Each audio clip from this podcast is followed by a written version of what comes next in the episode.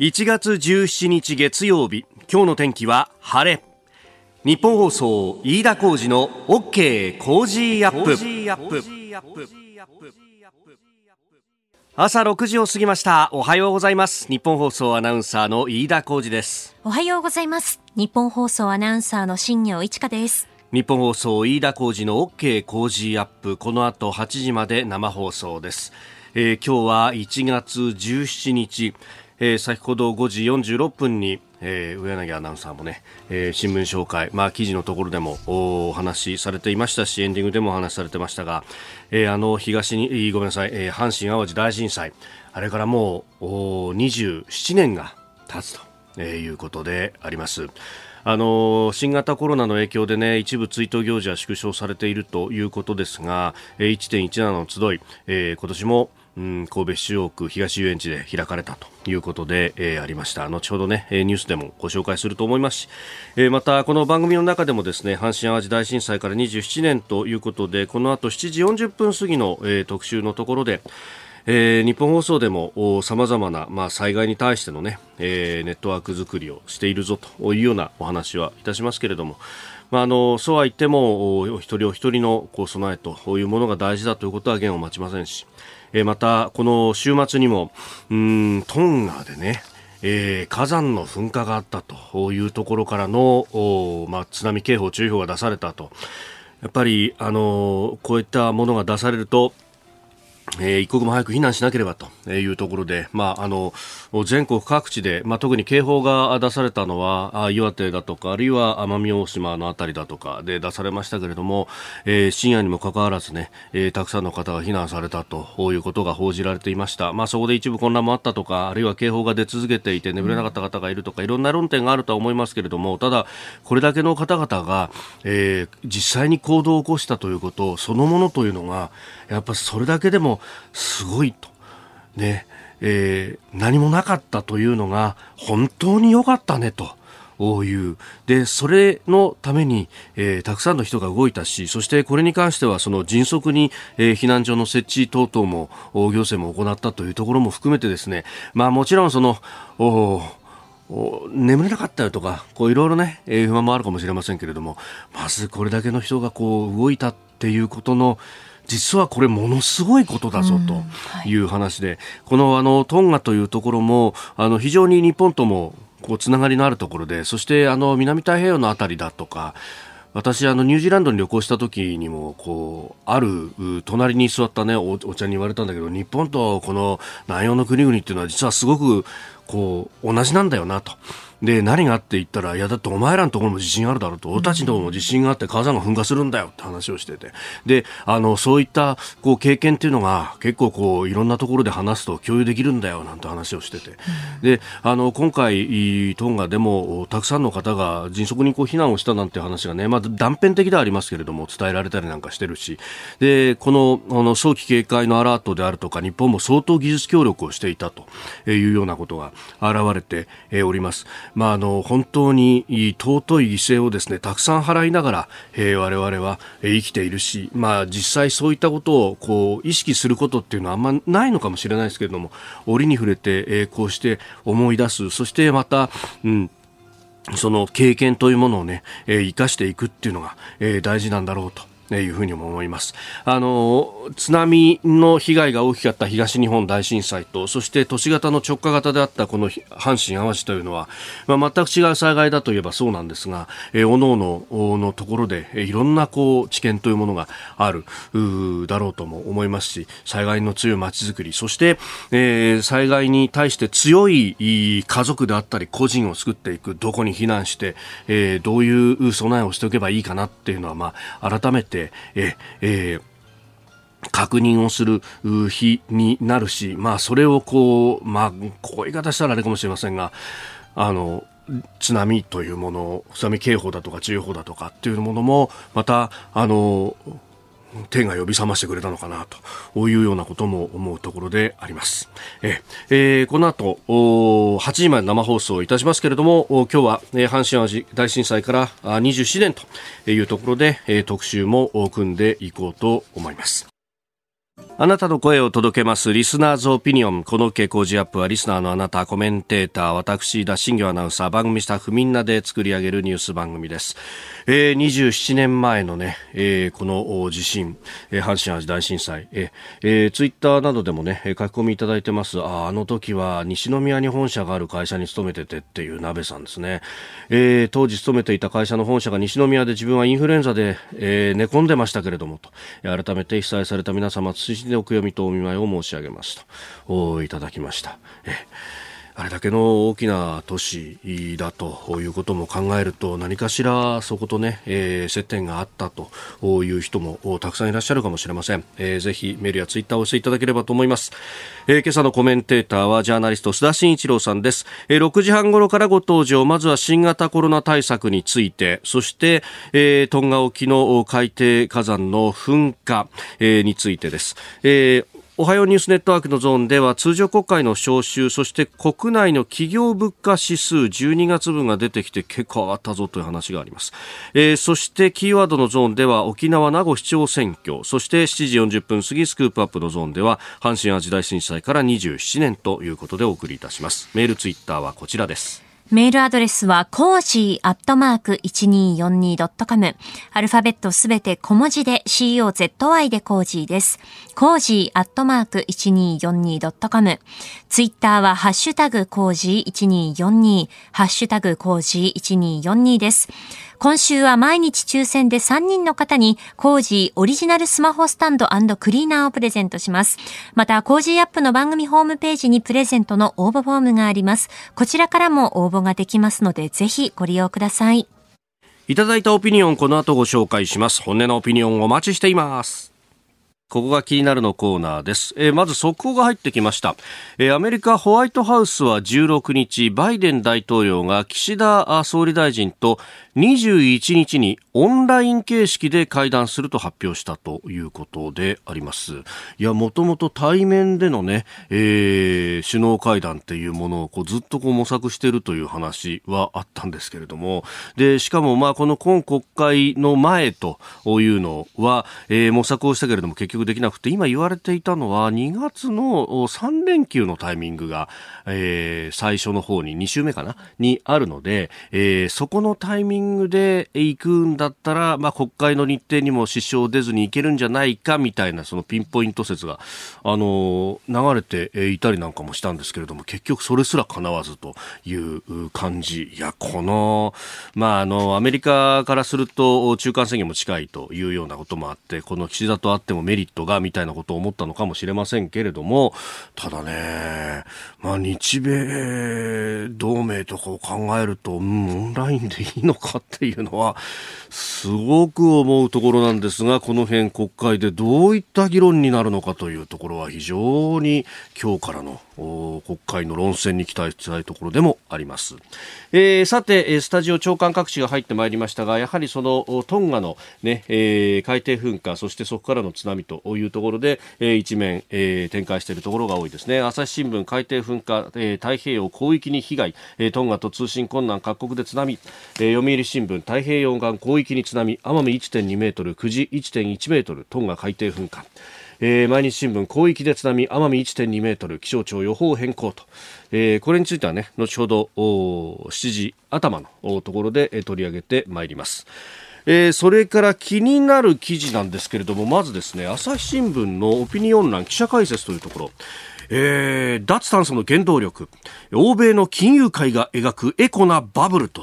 いうですね。これは非常に読ませる面白い記事だなと、まあ、脱炭素でというと、まあそのねえー、グレタ・トゥンベリさんだとかこう、ね、いろんなあ人たちあるいは各国が地球液に目覚めたのかみたいなこともありますがと、えー、いうことなんですが、えー、記者はですねおそらくそのどちらも決定打ではなかった。今脱炭素の潮流を世界に巻き起こしている原動力それは欧米の金融パワーであると。いうことで、まあ、ここのところの低成長の中で何か、えー、高成長、高収益が上げられるところはないかと。いうことで、この脱炭素、ここに対して集中的に投資をしていくのだと、そのために、えー、あるキーマンを挙げています。えー、マーク・カーニーさんというこの方、あの、イギリスの中央銀行、イングランド銀行の総裁も務められた方で、えー、ありますが、えー、あの、あまあ、カナダのね、中央銀行の総裁もやりましたが、えー、この人がですね、まあ、あの、国際会計基準だとか、あるいは、こう、いろんな金融業界の同盟だとか、えー、業界ごとの連合体だとかで、こう、ルール作りを急いでるんだと。まあ、投資の基準であるとか、いろんなこと、日本でもね、いろんな動きがありますけれども、えー、その辺が、まあ、あ作用して、まあ、例えば石炭火力に関しても、投資をしないと、これ、あの、途上国からすると相当怒ってるんですけれども、でも、金融の力でもってですね、これを廃止の方向に強引にでも持っていくみたいなことがあるんですが、ただ、ここのところの石油の価格の高騰が、まあ、各国の特に、えー、中間層以下、庶民に対してですね、これ相当きついわけですよ。だから、あの、いや、環境だなんだって言うけれども、こんだけ価格が高騰している中で、できるはずないだろうという声声がいろんなところで上がってきていてで、えー、記事はですねあの理想を請求に求める前に足元を見つめるべきだろうというふうに結んでおります。えー、これを書いているのは編集員の原誠さんいやいやこれね本当にいい記事だなと。あの理想ばかりを追い求めていても仕方がないだろうという、えー、いい記事を書いてるなというふうに思いました、えー、そしてもう一つ気になる記事なんですけれども日刊スポーツのウェブ版に上がりました、えー、筋金入り鉄道ファン飯田浩二アナ震えている山手線車内アナウンスを担当と、えー、これあの先週の金曜日にですねインタビューをいただきまして、えー、受けまして。で、えー、先ほど朝5時に上がったところでございますこれはあの番組のツイッターでもリンクを貼っておりますので、はい、よろしければぜひ、えー、ご覧いただければ飯田さんの愛がもう本当にたくさん書かれていますよね。え。えー、写真がですねちょうどあの車庫でちょっと撮った写真なんですが、ええー、JR 東日本の社員かっていうような写真、えー、えー、よろしければぜひご覧いただければと思います。以上、ここが気になるでした。この時間からコメンテーターの方々ご登場です。今朝はジャーナリスト須田慎一郎さんです。おはようございます。はい、おはようございます。よろしくお願いします。お願いします。さあ、まずは新型コロナ対応3回目のねワクチン接種に対しての調査というものもいろいろ出てきてますけれども、全体ではまだ1%いかないぐらいというところ。まあこのコロナね、え対応どうご覧になりますか？ええ、あのやっぱりワクチン接種3回目のね、えー、ブースター接種ですか？はい、やっぱりこれ相当遅かったな。と、えー、本来だったら、えー、もっともっと早くというかですね、えー、昨年の11月ぐらいですかね、やっぱりブースター接種の必要性、オミクロン株に対するね、はい、えー、ということが言われていて、うん、まあ、いくつかの自治体ではですね、12月ぐらいからできるんじゃないかと、つまりこれまでのね、えー、ワクチンが余剰分があるということ、はい、で会場がそのまま借りてあるということで、えー、えー、まあ、12月ぐらいからできるんじゃないのかということで考えるとね、ちょっと政府の動きは相当鈍かったなと思いますけどね。うん。まあ、あのぐらいの時期からね、えー、南アフリカだとか、はい、で、まあこれそ、どっかのタイミングで必ず日本にも来るぞという話がありました。で、えー、動くかっていうところで、全く動かなかったですもんね。えー、で、加えてね、やっぱりあの、えー、先行して、はい、えー、1回目、2回目の接種が進んだイスラエル、まあこれはね、えまあ国を挙げての治験というのがね、行われてたのでそうなってしまったんだけれども、はい、そこのデータなんか入ってきてみ見てみますとね、やっぱり4か月から5か月、2回目の接種から4か月か5か月かね、あの、経つとですね、やっぱり有効性というのが、えー、かなり下がってくるというデータも出てたんですよ。はい。あの、ですから各国はですね、それに伴って相当早くに動いたんだけれども、ちょっと相当動きが鈍かったなと。そして今回8ヶ月っていうね、えー、間隔が設定されてるけれども、はい、これで本当に間に合うのかどうなのか、場合によってはですよ、まあ、これはあくまでも個人的な、えー、想像の範囲なんだけれども、はい、オミクロン株のね、うん、えー、ピークアウトした後に、場合によっては、えー、ワクチン接種になってしまうというね、はい、タイミングのずれが発生する可能性もなあるんじゃないかなと思いますけどね。うん。まあ、あのデルタ株の時も、うん、まあ、ワクチン接種とそれから感染の拡大というものが、まあ、ある意味どっちが先かみたいなレースだったわけですけれども、ええ、あれもだからワクチン接種の率は50を超えたぐらい、50%超えたぐらいからぐっとこう感染者が減りましたもんね。そうですね。で、加えてですね、このワクチン接種だけではなく、はい、じゃあ実際に感染した後の対応といったりですかね、うん、えー、これについてもね、あの、実はちょっと話が横にそれるんですけど、昨年暮れにですね、はい、えー、大阪市の松井市長とちょっと話をする機会があったんですよ。はい、で、その時何を伺ったのかというと、実は大阪市、大阪府はですね、第5波が来た時に、えー、えー、医療提供体制って比較的余裕があったんですよ。特に重症者向けの、えー、病床といったりですかね。で、ただ、3波、4波の時は相当きつかったんですよ。うんうんうん、場合によっては、ね、見方によってはですね、医療崩壊と言われてもおかしくないような状況になっていた。自衛官も派遣がありましたよね、えー、大阪じゃあなぜ5波でそれが、ね、回避できたのかっていうと、やっぱり官邸と連絡を取り合って、当時は、えー、菅官房長、菅首相ですけどね、はい、えー、ね、あの、抗体カクテル療法、これをかなり積極的に導入したからだと。はい、で結果的に重症化を防げて、えー、えー、医療提供体制に余裕が持てたと。で、それに対して東京はどうだったかというと、そのあたりが不十分だったために、事実上の医療崩壊起こったじゃないですか。つまり、あの、自宅入院調整中ということで、はい、自宅で亡くなる方が出てきたという状況を考えてみるとね、やっぱり抗体カクテル療法はかなり有効なんですけれども、今回それをどう活用していくのかね、はい、実際にそれが行き渡っているのかどうなのか、各自治体に、えー、あるいは経口薬はどうなのか、はい、っていうね、要するにワクチンだけじゃなくて、そのあたりのですね、まあ、体制を整える、整備する、情報発信をするということも必要なんじゃないかなと思いますね。うん。えー、まずは新型コロナ対応についてでした。8時まで今日もお付き合いいただきます。よろしくお願いします。えー、メールやツイッター様々いただいておりますが、やっぱ好きなものを言い続けると結構形になるぞという話で、うん、えー、ラジオネーム新潟の戦隊もの好きな子供の父親さん、えー、年明けの放送で新行さんが全開ジャーという、はいねえー、特撮ものに出たという回をたまたま子供と聞いていたら子供がえ全開じゃと反応し放送を楽しみにしていました、一周遅れで見たんですけれども子供はしっかり覚えていて録画を見ながらこのお姉さんがこの前話してた人と聞いてきたのでこのお姉さんはな戦隊ものが好きでずっと会いたいなって言ってたらテレビで会えたんだってよと伝えると二人もやりたいことをずっと言っていたらお姉さんみたいに叶うよというふうに言うと、えー、目を輝かしていましたと。ねいただきました。子供に夢を与えていただきありがたくてメールをしましたと。いただきましたありがとうございます。ね、ちょっと消えてましたけどしかも系列またいでんでしょこれ、はい、そうそうそうそれすごいよね。テレビ朝日ですからね。テレビ朝日ですからね。局の垣根を越えてお邪魔いたしました。なんかリベラルの牙城に乗り込んじゃったみたいな。そうそうそうそうそう。いやでも今回ちゃんとメイクまでしてね。猫のメイクでキャッツみたいでしたよ、ぜひ見てみたいな。ねえあの YouTube で確かまだ配信してんだよね。そうなんです。東映特撮の公式 YouTube チャンネルで、あの現在配信中ですのでよろしければ。もうただ最近戦隊ものどうやって楽しんでいいんだか、どこが見どころなのかおじおじさんになってくると分かんないですね。なってくると展開が早いんだな。展開そうそうそう。やっぱ子供飽きさせないためにはこんな展開早くするんだと思って。辻褄合ってるのかみたいな。そうそうそうそう。で、次をこう記憶の中で確認してるうちにまた進んじゃうみたいなね。本当。で、あの、好きなことをですね、言い続けるとということで、私も、あの、実は山手線の特別車両のですね、編成のアナウンスを少し担当いたしまして。羨ましいな。いや、明日から走り始めるんですよ。で、えー、そのね、あの、それに先立って、うん、日刊スポーツのウェブ版なんですけれども、えー、記事が出ておりますんで、あの、よかったら、ご覧いただければと。ずいぶん長い記事だね。いや、これね、あの、30分ぐらいのインタビューですからって言ったんですけど、うん、1時間ぐらいベラベラベラベラ喋っちゃってですね、それをまとめてくれたっていう。いやそうなのよ。記事リンク貼ってありますんで、あの、番組のホームページ、ツイッターからご覧いただければと思いますけど、そうなんですよ。8箇所ぐらいですね、ええ、特別アナウンスが流れるタイミングがあるなるほど。そうなんです。熱い思いが伝わってくるね、この記事からね。ね羨ましいな、本当。いやなんかこれ、山手線からプレゼントないの？あ、特にね、何もないです、ね。何もない。まあ、私が自腹で何か出すかどうかってことなるほど。なるほど。いやいやいや、ちょっと、それはいくらなんだって。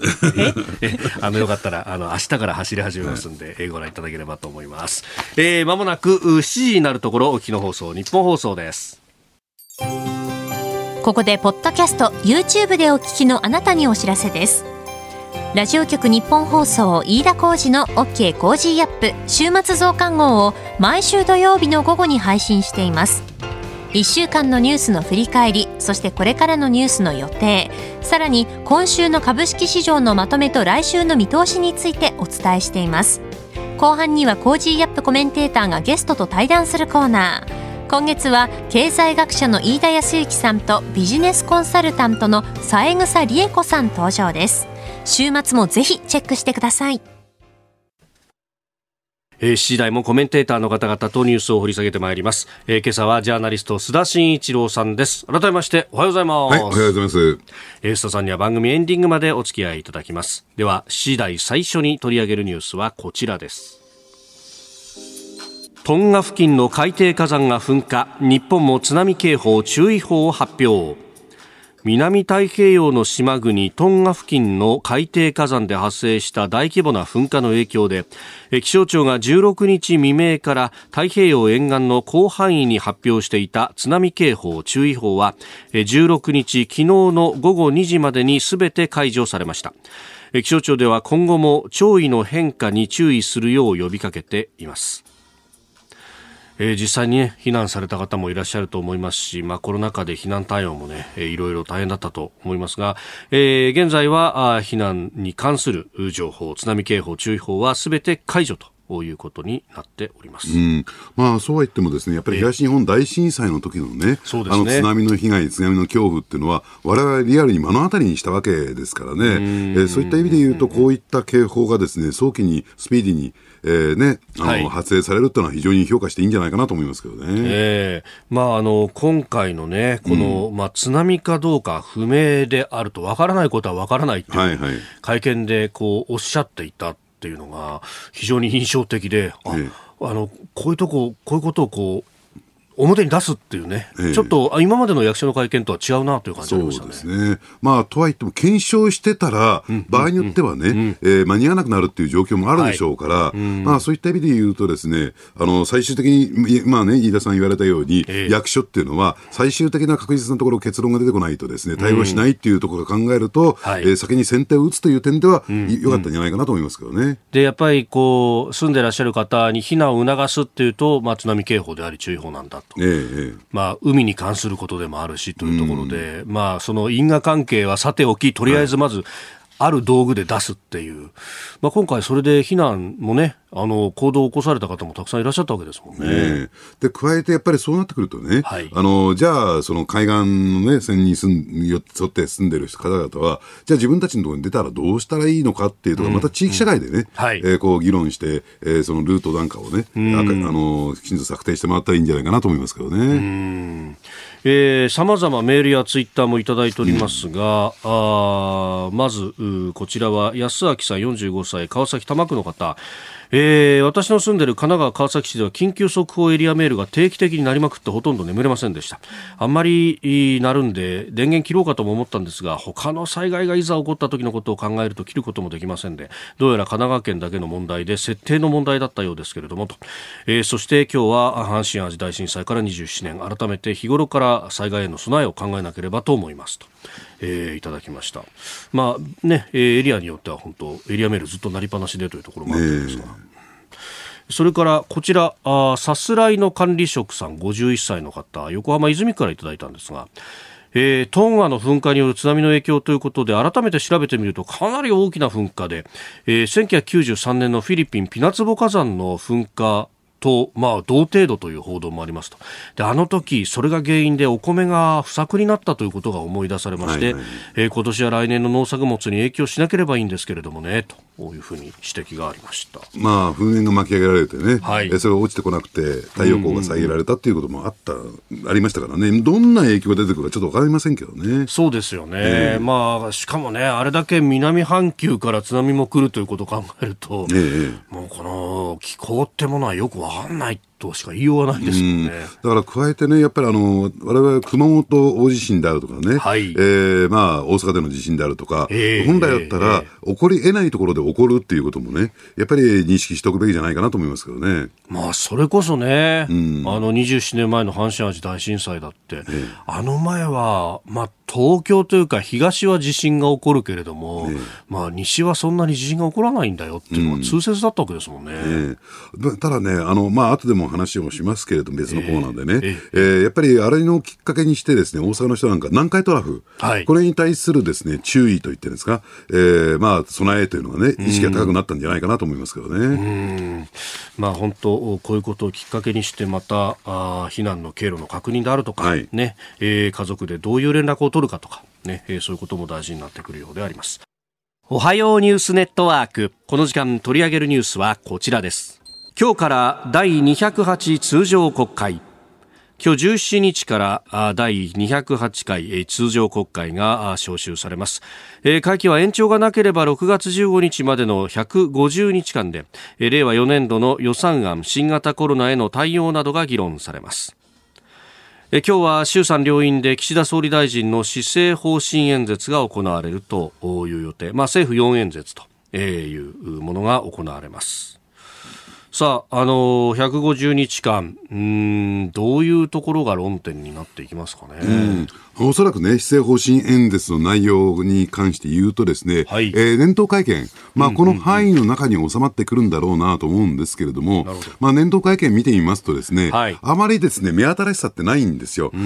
ー、特にですね、あの、従来のね、えー、まあ、総理のと言ってるんですか、首相のですね、はい、えー、方針とか方向性を考えてみると、うん、必ず改革、こういったところを改めますよ。うん、えー、ね、えー、こういったことをね、改革していきますよということを必ず言うのに、はい、えー、今回のですね年頭書簡の中、年頭会見の、えー、コメントの中にはですね、えー、そういった改革ってことが一切ないんですよ。えー、これが一つね、はい、えー、大きなポイントっていうかですね、目玉だったぐらいなんですよね。で、そこからね、伺えるのはどういうことかというとですね、はい、まあ、全方位外交と言ってるんですかね、えー、まあ、逆に言えば八方美人と言ってるんですが、とにかく敵を作らない。ね、揉め事を起こさない、摩擦を起こさない、はい、とにかく参議院選挙までは安全運転、安全運転で行こうじゃないかっていうね、えー、そういう意欲というのか、意欲って言ってはおかしいですね、えー、気持ちの表れなんだろうなと思いますけどね。あのすでに総理は所信表明演説は臨時国会で、ちょっとね、特別国会で2回やってますけれども、ええ、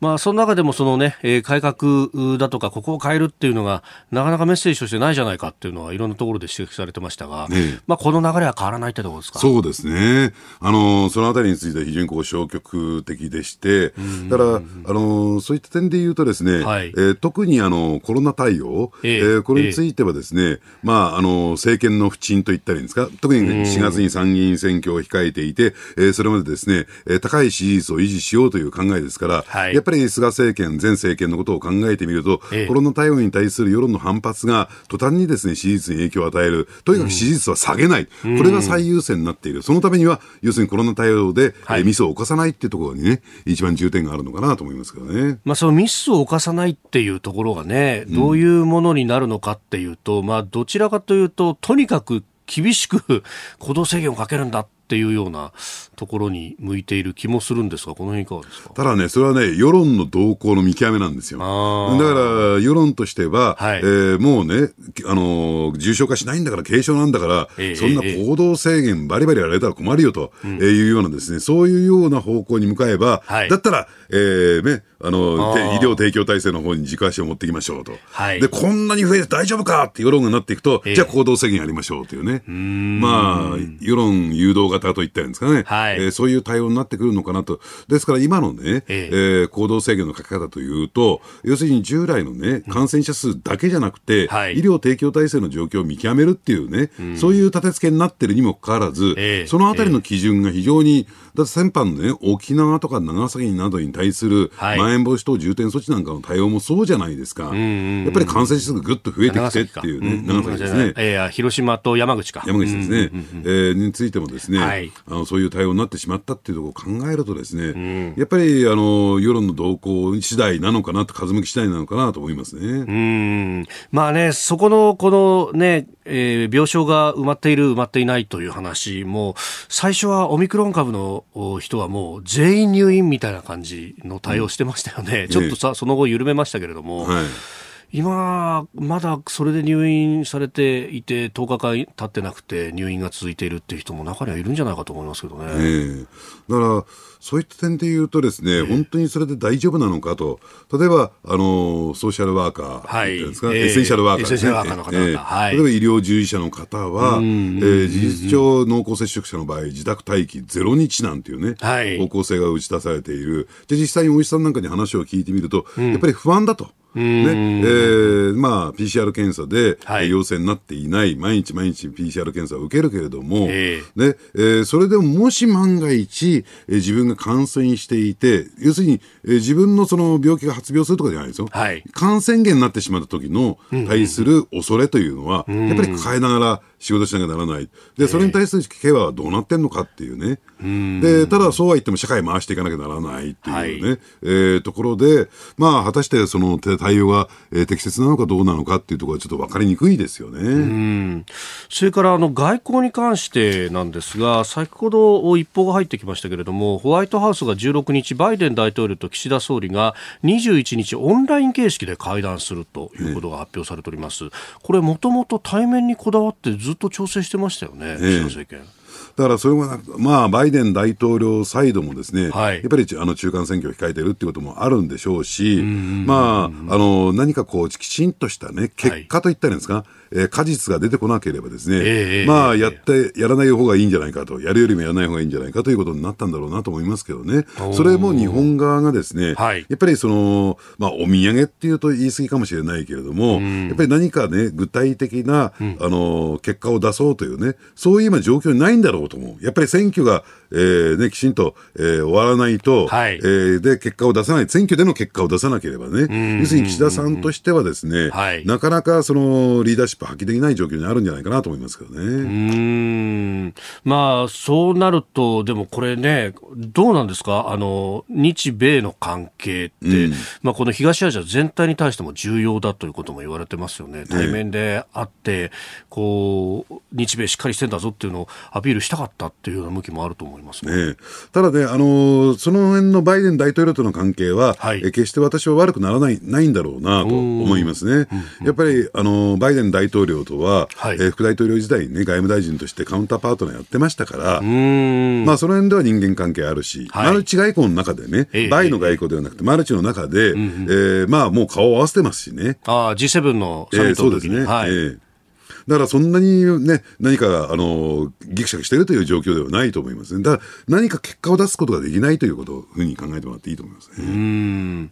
で、一方で、その国内というか、まあ、この国会、野党側はどう攻めるという感じですか？うん、だから野党側の方も、やっぱり参議院選挙を意識すると、はい、要するに立ち位置がなかなか決まっていかないと言ったんですか？さあ、その野党第一党の立憲民主党どうするんですか？と。はい、ね、えー、共産党との野党共闘は、えー、えー、このまま進めていくのかどうなのか、党内できちんと組織的な決定を見てるのなのか。はい、まあ、泉代表は、非常にその辺について消極的ですけどね。えー、それを進めるべきだという声もあるわけですよ。この辺は内分裂をはらんだ動きとしてあるでしょうし、で、あるいはですね、国民民主党と都民ファーストの会の連携がどうなるのか、はい、維新は今後、どう動いていくのか、えー、このあたりもですね、やっぱり参議院選挙を睨んでいく中で、まだ決まっていってないという状況があるんじゃないかなと思いますけどね。えー、では続いて、えー、もう一つ用意していたニュースがですね12月の国内企業物価指数なんですけれどもこれが前の年の同じ月と比べると8.5%上昇と、えー、いうことで、まあ、10ヶ月連続で前の年の水準を上回ったということが大きく報じられています。どうなんですか？これはその物価が上がっていく兆候なんですかね。あのー、まあ、物価が上がっていく兆候であり、えー、でなおかつですね、これ悪い物価上昇なんですよ。あのー、つまり賃金上昇が伴っているものではなくて、はい要するに原材料価格が、えー、上がっていく中でのえー、物価上昇ですから、はい、まず最初にこの企業間の取引、昔は卸売物価指数というふうに言ったんだけども、えー、要するに企業間の、えー、物価が上がっていって、うん、結果的に消費者物価指数というのが上がっていく、まあ、その前兆として考えるとね、われわれのいろんな、えー、商品だとかサービスを、えー、買う価格が今後上がっていく可能性が極めて高いと。でとは言ってもですね、企業業績が改善してるわけじゃありませんから、はい、たくさん物が売れてね、利益が上がって、えー、それで物価が上がってるわけじゃありませんから、はい、結果的に給料上ががっていかないという状況。さあ、これをどうね、まあ一時的なものなのかどうなのか。例えば、えー、石油、原油とか天然ガスについて言うと、一時的な需給のミスマッチングっていう用語があるし、はい、ね、あるいはコンテナ不足という、ねえー、コロナ禍の、ね、影響もあるだろうし、はい、さあ、これが一時的なものになるのか、あるいは、えー、コンコンスタントにこれ上がっていくことになるのか、この辺がですね、要警戒なのかなと思いますね。うん。この辺ね、あの消費者物価にまで影響が出てくると、まあ、国内、内需はもともと冷え込んでるところがさらにってことになりますよね、えー、そうすると、じゃあ景気どう手こ入れしていくんだっていう話になってますよね。ですね。ですからあの、先ほどのね、えー、今日から通常国会っていうことはありますけれども、はい、あの補正予算のね、うんうんうん、成立が遅れてましたよね。そうです、ね、まあ、今通常国会の冒頭でしょ、本来だったら昨年のうちにやっておくべきことを先送りしてしまった。となるとね、でなおかつオミクロン株の、はい、感染拡大を受けて、えー、GoTo 事業業もね、えー、ちょっと時期が遅れてくる、うん、さあ、国内の景気っていうのは、はい、さあ、どう動いていくのかっていうのは、非常に心配なところですよね。この間の臨時国会で成立したね、えー、補正予算、聞いてくるのは今月末か来月かみたいな話ですもんね。ね。うんそうすると、結構、岸田さん、安全運転できてるけれども、いろいろ課題はある。ねさあ、そしてここで番組からのお知らせです。山手線のアナウンスも担当している飯田先輩と私、新業でお送りしている飯田浩二の OK 工事アップ。はい、来週1月24日月曜日からは、この特別編成が走ります経済外交オミクロン工事ワールドウォッチ。さあ激動の1月でございます。来週は国内外ともどうなっているか誰にも分かりません。ただ我々は煽るだけでなく理性的にニュースをお伝えすることを約束いたします。6時台前半から一緒に早出でお送りするコメンテーターの皆さんは？24日月曜日ジャーナリストの須田慎一郎さんです。さあさあ来週よろしくお願いします、はい、お願いします。出るのは知ってるけど、早出なの？すいません。早出なの？早出なんですよ。6時15分ぐらいからもう出番来ちゃいますんで、はい、そうなんですか。5時台に、ねえ。え会社入ってもらうこともう起きるのも4時台ですよ。すいません。えー、本当に一つよろしくお願いします。えそして25日火曜日は朝日新聞編集員で元北京ワシントン特派員の峰村健二さん。26日水曜日数量政策学者の高橋洋一さん。27日木曜日作家で自由民主党参議院議員の青山茂春さん。28日金曜日は外交評論家で内閣官房参与の三宅邦彦さんです。えさらにゲストには自由民主主党高市早苗政調会長が決定。与党の政策のキーパーソンが満を持して工事に降臨いたします、えー、さらに、えー、川崎市健康安全研究所所長で内閣官房参与の岡部信彦さんの出演も決まっております。はい。そして朝6時40分過ぎの黒木瞳さんの朝ナビにはサッカー元日本代表の大久保嘉人さんが毎日登場です。そしてそしてもう一丁、えー、ご好評にお答えしましてプレゼントは千葉の情熱カレーを再びあなたに来週1月24日月曜日からの日本放送飯田浩二の OK 工事アップ。特別列車有楽町感動線工事号出発進行オライ続いて教えてニュースキーワードです。沖縄名護市長選挙。任期満了に伴う沖縄名護市長選挙が昨日告示されました。立候補したのは無所属の新人で元名護市議会議員の岸本洋平さんと無所属現職の戸口武豊さんの2人です。投開票日は23日です。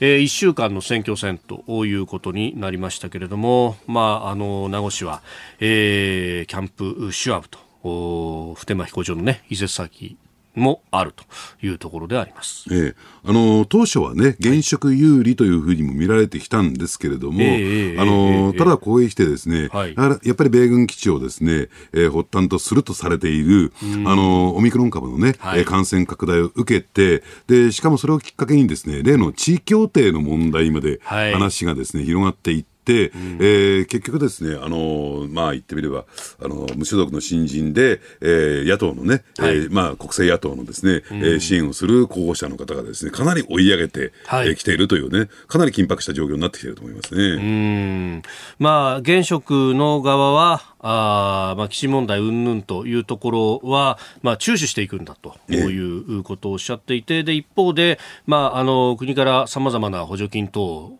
こう引っ張ってきた、はい、えー、それを原資として、えー、保育の無償化であるとかをやっているんだという、うん、まあ、あの4年の実績をアピールするという形のようですね。えまあ、あの言ってみればですね、はい、あの公益規定と言ってるんですが、去年ぐらいから、うん、あのやはりですね、あのオール沖縄という枠組みが、はい、壊れつつあったんですよ、まあ、壊れたと言ってもいいんだろうと思う、オール沖縄っていうのは、え保守勢力もですね、はい、えー、まあ、含めての、えー、体制だったんだけれども、はい、まあ、それがですね、やっぱり、えー、どうなんでしょうね、玉城知事のね、うん、まあ、あの方向性、方針にですね、えー、まあ、えー、保守保守勢力の方がついていけなくなって、分裂してしまった。だ今、オール沖縄という枠組みがないんですよ、現実問題です。そういう名乗るかもしれないけど、それ実態を表してないと私は思いますけどね。かつてのその小長前県知事の時代のような、こう、結束力みたいなものというか。が失われているというところにある。で、それを前提として、今年はですね、参議院選挙、県知事選挙と、えー、選挙イヤーと、まあ、それ以外にもね、重要選挙ありますけれども、はい。えー、特にこの大きな2つの選挙、その前哨戦というかな、えー、として、この、えー、名護市長選挙というのは位置づけられてきた。はい、ですから、これはどちらかが取ることによって、えー、まあ、野党が取れ、国政野党系が取れば、そのまま勢いで、えー、ね、参議院選挙、県知事選挙も突っ走れるけれども、はい、そうじゃなかった場合には、かなり劣勢に立たされるぞと、それそうじゃなくても、先の衆議院選挙で、思ったほど票が取れなかった、議席が確保できなかったというね、沖縄においてはですよ、はい、あのという状況がありますからね。うん。まあ、そのね、えー、オール沖縄、まあ、選挙は強いということがずっとね、言われておりましたけれども、一方で、えー、この間の衆議院選挙、はい、えー、この、まあ、名護のあたりも選挙区としてある。沖縄3区に関しては、あ自民党の候補が、えー、小選挙で勝ったと、はいはい、いうことがあって、その辺もやっぱりちょっと流れ変わってきてるのかなっていうのは言われていましたよね、えー、やっぱりあれでしょうね。あの、新型コロナウイルスの影響を受けて、ですね、その基地ばかりじゃなくて、やっぱり経済の話もしていかないと、でえー、沖縄県経済、このままだめになってしまうんじゃないのか、あるいは実際上、企業経営もですね非常にこう苦しくなってきた、はい、県民経済も苦しくなってきたというところもあって、ですねやっぱりそのリアルな、その経済の、えー、対策もちゃんと打ってもらわないと困るよというね、動きが出てきてんだろうなと思いますね。うんまあ、本当、そのあたり沖縄は特に観光業というものも、ね、まあ、大きな柱の一つでもあるという中で、やっぱこのコロナ対策はそれが影響を受けるってところがありますもんね。そうですね。えー、ですからそこはですね、やっぱり、えー、国の、えー、お金のですね、うん、に依存すると言ってるんですかね。まあ、これは別に沖縄だけの問題じゃなくて、日本のほとんどのね、地方がそうなんだけれども、うんはい、やっぱりその辺に対するですね、えー、依存性が高まっていく中でね、うん、やっぱりその国とうまくやってよというところもあるんだろうと思いますけどね。はい、うん。まあ、名護市も名護東道路というね、新たな、うん、まあ、あの沖縄道と直結する高速道路もできたりなんかもして、はい、というあたりもやっぱりいろいろこう考えるところもありますよね。えー、あのですからそういった意味で言うとね、ちょっと、えー、まあその沖縄の米軍基地の問題、うん。はい、えー、それをきっかけにオミクロン株が広がってしまったっていうのは、うん、ちょっとち、うん、違う方向になってきたなと思いますね。続いて、ここだけニューススクープアップです。この時間、最後のニュースをスクープアップ。阪神・淡路大震災から27年。1995年に発生し6434人が犠牲となった阪神・淡路大震災から今日1月17日で27年となりました神戸市中央区の東遊園地では犠牲者を追悼する1.17の集いが営まれえー、今朝地震発生時刻の午前5時46分に合わせて、えー、灯籠に明かりが灯され黙祷が捧げられておりますまあ、他各地でも昨日の、ね、夕方に行うところなどもありましたけれども追悼の集いが開かれたということであります。須田さん、まあ、このね、もう27年も経ったんですね。あの私はですねちょうどこの震災の、ね、翌年にですねあ前の年にですね、はい、あの大阪から、ね、赴任先の大阪から戻ってきましたそれまで6年ぐらい。えー、大阪に在住してたんですよ。そうです仕事でね。で、先週末にですね、はい、ちょっと大阪に仕事に行った時に、えー、まあ当時の仲間たちとちょっと会う機会がありましてね、別に震災で、でっていうことじゃないですよ。うん、まあいろいろと話をしようじゃないかみたいなところで、はい、えー、ちょっと食事を一緒にしたんだけれども、やっぱりまあ、この1月になるとね、はい、やっぱり関西地方の方々っていうのは、やっぱりこれリアルに本当に思い出すようなんですね、この1月に入ってくると。で、その方はですね、はい、えー、大阪の大正区というところに、えー、海べりのところですかね。大阪ドームとかがある、ね、そうですね、うん、に住まわれてたんだけれども、はい、あの、やっぱりその当日寝てたらドーンとね、大きな揺れが生じて、で、壁にもひびが入ってですね、風呂場なんかもですね、えー、大きくこう割れ、風呂なんかも割れてしまって、水が漏れ出すような状況になったそうですね。だか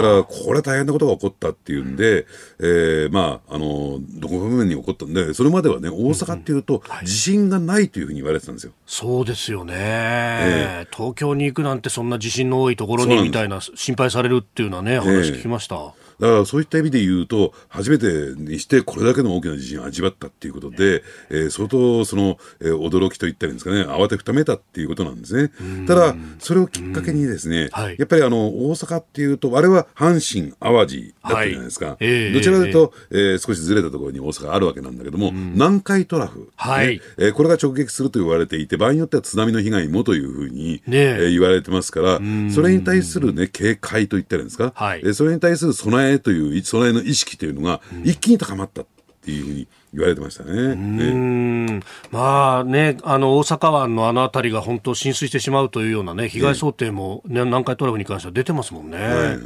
これしかし大阪も考えてみたら3年前ですか、えー、大阪北部地震というのもあったし、はい、もう本当どこで地震起こってもおかしくないというねことですもんね。ねただ考えてみるとですね、はい、やっぱりこの阪神・淡路大震災をきっかけに、やっぱりこの防災に対する、えー、スタンスといったらいいんですか、はい、大きく変わりましたよね。当時は、うん、あのやっぱりこうなんて言ったらいいんですかね、国政野党系のですね知事だったということもあって、うん、なかなか自衛隊の受け入れに対して消極的だったと、はい、でそれによって救助が遅れたんじゃないのかというね、うん、指摘もあったし、はい、で2点目としてはこういった、えー、まあ最大大きな災害が起こったときに、うん、えー、首相官邸の、ね、情報収集体制はどうなっているのか、はい、あるいはどういう指揮、指示を出していく系統になっていくのか、うん、それまできちんとそれが構築されてなかったものですから、はい、なんか NHK ニュースを見て、うん、え官邸も、うん、えー、状況把握ができたというふうに言われてましたよね。そうですね。まあ、そのあたりについてもね、あの整備されてきたし、あるいは自衛隊の出動に関してもですね、うん、えー、それ以降スムーズにいくようになった。あるいは、あれですね、耐震補強の工事に関してもね、はい、やっぱり、えー、今から振り返ってみるとですね、うん、あの、飯田さんか覚えてらっしゃるかな、あの、阪神高速がですね、はい、えー、崩落するなんていう状況になった。横倒しにね、えー、ずっとなった効果がドワーッとこうあったりとか、えー、ね、あの、観光バスが、はいはい、もうギリギリのところで止まってっていうような、ね、えーあの、ああいった状況もやっぱり手抜き工事も一つの一因だったんじゃないかと言われていて、えきちんとそのあたり、えー、整備していこうじゃないか、はい、で、じゃあなぜそういったことが行われたのかというと、なかなか適切なお金価格でですね、はい、自由価格で、えー、下請けとか孫請けに降りていかないというね、そういう公共事業のあり方っていうのもね、えー、一つ見直しが進んでいったんじゃないかなと思いますね。でね、やっぱりあの当時、この高度経済成長期に作ったインフラっていうものが、はい、まあ、耐用年数ももそろそろ来るし、補強もしなきゃなんないっていうのが、あのぐらいから言われて、まあ、今もね、都心のあたりでも工事なんかしてますけれども、ええ、あれ、ずっとこれ続けていかなきゃなんないことですよね。そうですね。まあ、50年経って、はい、えー、やっぱりインフラっていうのは老朽化して、いずれにしてもそれをね、あの作り変えていかなきゃならないという状況がありますからね、それをどう、えー、計画的にやっていくのか、予算はどうやってつけていくのかっていうところも、やっぱり考えていかなきゃならない話だと思いますよね。で、加えてどうなんでしょうね、はい、やっぱりあのー、これをきっかけにね、うん、地震予知のあり方といったんですか、はいこれに対してもですね、まあ、今だに議論はあるところではありますけれども、うん、本当に地震予知ってできるんですかというね、えー、そういう部分も出てきてますよね、その後にやっぱり熊本の、えーはい。ね、大地震もありましたし、あはい、あそこなんかはあの、うん、ほとんど0%に近いところだったわけですよね。で先ほど飯田さんが言われた、えー、大阪北部だって、はい、えー、地震確率5%程度だったというところを考えてみるとですね、果たしてその予知されたものを前提に、はい、ね、防災計画立てるってことはあのあまり意味のないことじゃないかというふうにも言われてきた、うん、じゃあそのあたりの問題も浮き彫りになったのも阪神・淡路大地震の、うん、えー、ことがきっかけじゃないかなと思いますよね、うん、そうですよね。結局そこのところの数字が元となって あの地震保険とかの保険料も変わってきたりなんかもするっていう、全体の何かベースの部分がまあ、あの瞬間から崩れ出したんだなって思いますよね。ええ、で今や常識になってるのは、ええ、どこでも起こりうるんだと。いうところで、はい、えー、防災を、えー、意識して日頃の行動をしなきゃいけない計画を立てなきゃならないというのは広まったんじゃないかなと思いますけどね。ええー、さて日本放送でもこの、まあ、阪神・淡路大震災をはじめ、まあ、いくつも自然災害を経験してきた中で、えー、災害時における広報の強化というものを図っております、えー、中でも神奈川県と神奈川 FM ネットワークそして千葉県と株式会社ベイ FM とは、えー、それぞれ災害時における相互協力に関する協定を結んでおります。えー、この協定は神奈川県や千葉県またそれぞれの放送局が持っている災害時の情報をお互いに補完し合って連携を強化していくというもので、えー、必要な情報をラジオから発信していくことで、えー、お互いが協力してまいります。すで、えー、に防災協定を結んだ効果というものも現れておりまして、えー、例えばですが去年の7月3日熱海で土砂災害が土石流災害がありました、あの時神奈川県などでも記録的な豪雨が発生していたんですが、協定を結んでいる FM 小田原とレディオ湘南の方々にご出演いただきまして、現地の様子をリポートしてもらいました。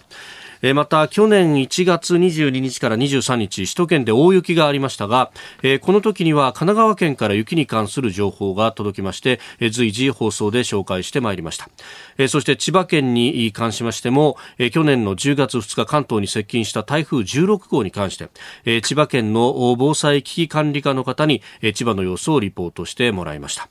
えー、昨日もですね、えー、津波警報、注意報に関する情報発信を行ってまいりましたが、えー、今後もネットワークを生かして、えー、災害時における情報発信を行いまして、えー、皆さんの安心安全につなげていきたいと思います。